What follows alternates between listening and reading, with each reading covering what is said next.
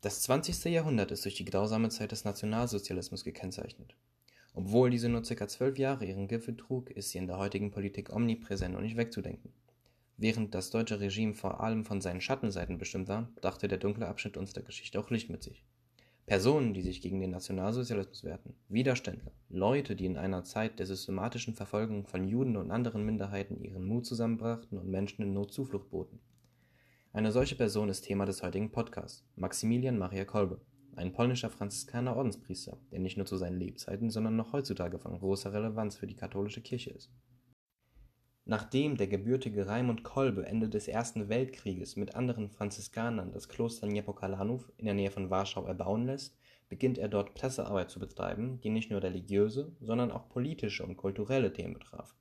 Seine Arbeit und die Einnahme der dortigen Region durch Deutschland führten schließlich zu dessen Verhaftung im September des Jahres 1939, die aber in einer Freilassung resultierte. Als wäre ihm eine weitere Verhaftung und die damit einhergehende Verlegung in das Konzentrationslager Auschwitz egal, organisierte er in seinem Kloster die Beherbergung von Flüchtlingen aus ganz Polen, unter welchen sich um die 2000 Juden befanden. Hinzu kommt, dass er vereinzelt antinationalsozialistische Schriften publizierte und seine Festnahme somit noch mehr provozierte. Wie vorherzusehen war, wurde das Kloster am 17. Februar 1941 stillgelegt und Kolbe wurde am selben Tag in das lokale Gefängnis gebracht, wonach er am 28. Mai nach Auschwitz deportiert wurde. Der Gefangene 16670, also Maximilian Kolbe, wurde Zeuge eines Appells zur Selektion von zehn Männern aus dem Block 14a, der wegen eines angeblich entkommenen Gefangenen, dessen Leiche man im Nachhinein fand, angeordnet wurde einer der Männer, Franciszek Gajewniczek, brach in Wehklagen über seine Frau und zwei Söhne aus und veranlasste somit Pater Kolbe, den Führer des Häftlingenlagers, darum zu bitten, die Stelle des Mannes einnehmen zu dürfen. Um jenes von der Religion angeleitete Handeln vollkommen in seinem Mute und seiner Entschlossenheit zu verstehen, muss man bereits auf die Kindheit von Kolbe zurückgreifen.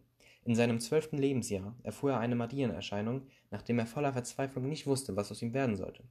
Sie ließ ihn zwischen zwei Kronen wählen, einer weißen, symbolisch für die Reinheit, und einer roten, symbolisch für das Martyrium. Kolbe entschied sich zielbewusst für beide der Kronen.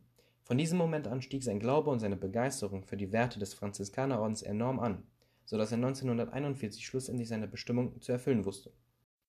Als er dann am 31. Juli in den Hungerbunker gesperrt wurde, half er den anderen neun Männern, ihre Furcht mit Gebeten zu bekämpfen. Nach zwei Wochen ohne Nahrung wurde Kolbe, der noch nicht verhungert war, durch eine Phenolspritze umgebracht. Franciszek Gajowniczek überlebte das Konzentrationslager und Maximilian Maria Kolbe gilt heute in der katholischen Kirche als Märtyrer und Heiliger. Maximilian Kolbe kann als gegenwärtiges Symbol für Nächstenliebe verstanden werden, obwohl sein Handeln eher aus Verfolgung einer bestimmten Ethik und einer von Maria aufgezwungenen Bestimmung hervorging. Er spielt eine wichtige, wenn auch nicht allzu zentrale Rolle des Widerstandes im deutschen Regime und motivierte eine Menge Leute gegen das Unrechte mit allen Mitteln zu kämpfen.